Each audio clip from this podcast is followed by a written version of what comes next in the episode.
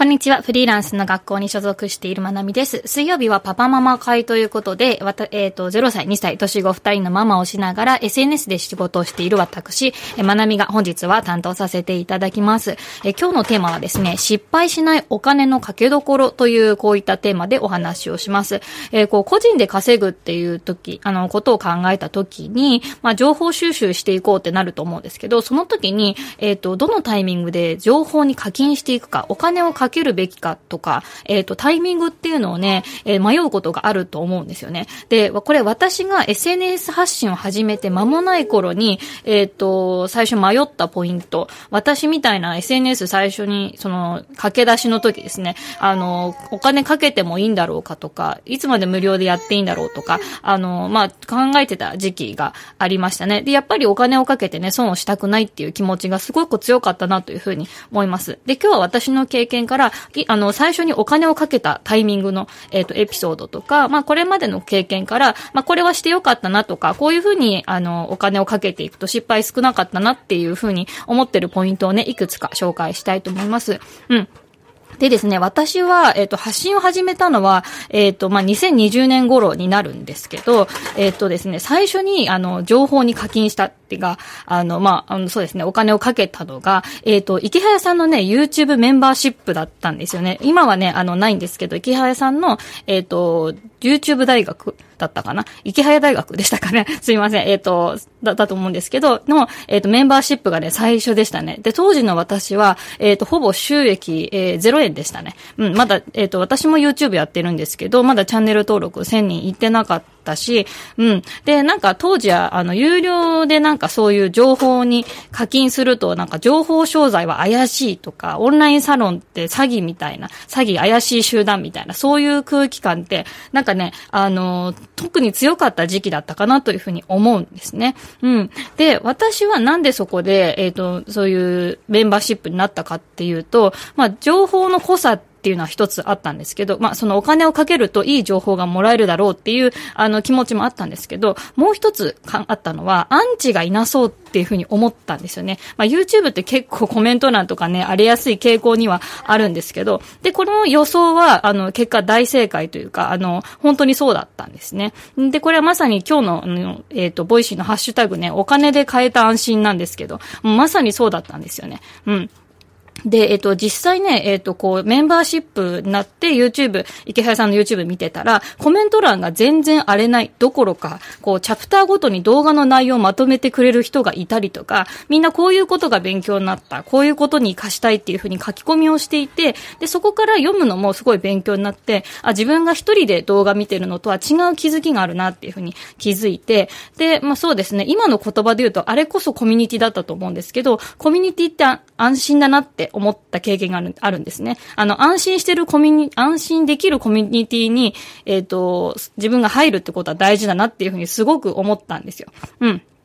で、あの、私は、あの、他の人にも、この、経験をどうにかして伝えたいな、発信したいなっていう気持ちがあったので、当時私がね、手書きで iPad iPad で、iPad の手書き、あの、Apple Pencil とか使って、まとめコンテンツっていうのをやってたんですね。本のまとめをしたりとか、 Voicy のまとめしたりとか、うん、それこそ、えっ、ー、と、イケハヤさんの YouTube 大学からまとめたりとか、いうのを、まあ、グラレコとか図解という分類に入ると思うんですけど、あれをやっていて、うん、ただちょっと有料のメンバーシップだからちょっと中身出せないしなと思って、えっ、ー、と、イケハヤさんのメンバーシップに入ってみた結果みたいな、そういう図解を書きました。はい。で、これ今回ちょっと概要欄に、えっ、ー、と、当時の私のツイッター、うん、えっ、と、旧ツイッターですね、X の投稿を載せておきます。で、それをね、池原さんがリツイートしてくださったんですけど、池原さんが、えー、メンバーシップは新しい学びの可能性で、これから一般化すると思うっていうふうに書いてくださっていましたね。うん。で、実際、えっ、ー、と、2020年からさ、2020年からこう3年経って、今、こうお金払ってオンラインサロンに入るとか、サブスク入るとか、結構当たり前になって、前よりかは、うんと、怪しくないというか、いそれこそ本当池原さんがおっしゃっていたように一般化してきたというふうに思うんですね。ただその分、こう選択肢が多くなってしまって、どれに入ったらいいかわからない、いつお金をかけたらいいかわからないっていうふうに迷うポイントも増えたかな、あの、多くなったかなっていうふうに思います。で、えっと、私の経験からいくつかね、ポイントをちょっとお話ししようと思います。で、えっと、3つのポイント。1つ目は、まず無料でできることをちゃんとやるってこと。で、2つ目、人で選べば失敗は少ないっていうこと。で、3つ目、時々課金してるものを見直ししましょうっていうことですね。はい。で、この3つについてちょっとサクッとお話していきます。えっ、と、まず無料でできることをやるっていうことなんですけど、自分の段階をまず確認しつつ無料でできることをやっていくのがいいです。で、何したらいいかわからない。何から始めたらいいかわかんないし、自分は何が得意か好きか全然わかんないっていう段階の時は、無料でできることをたくさんやりましょう。私もなんか未だにこう新しいことを始めようっていう時に、えっ、ー、と、その、その領域に踏み込んで OK かなとか、このジャンルで発信やっても OK かなっていう時には、まず無料でできること。えー、SNS で検索したり、そ、そういう発信をしている人をフォローしたりとか、うん、そういうふうに、えっ、ー、と、無料でできることをやるのは今でもやってますね。うん。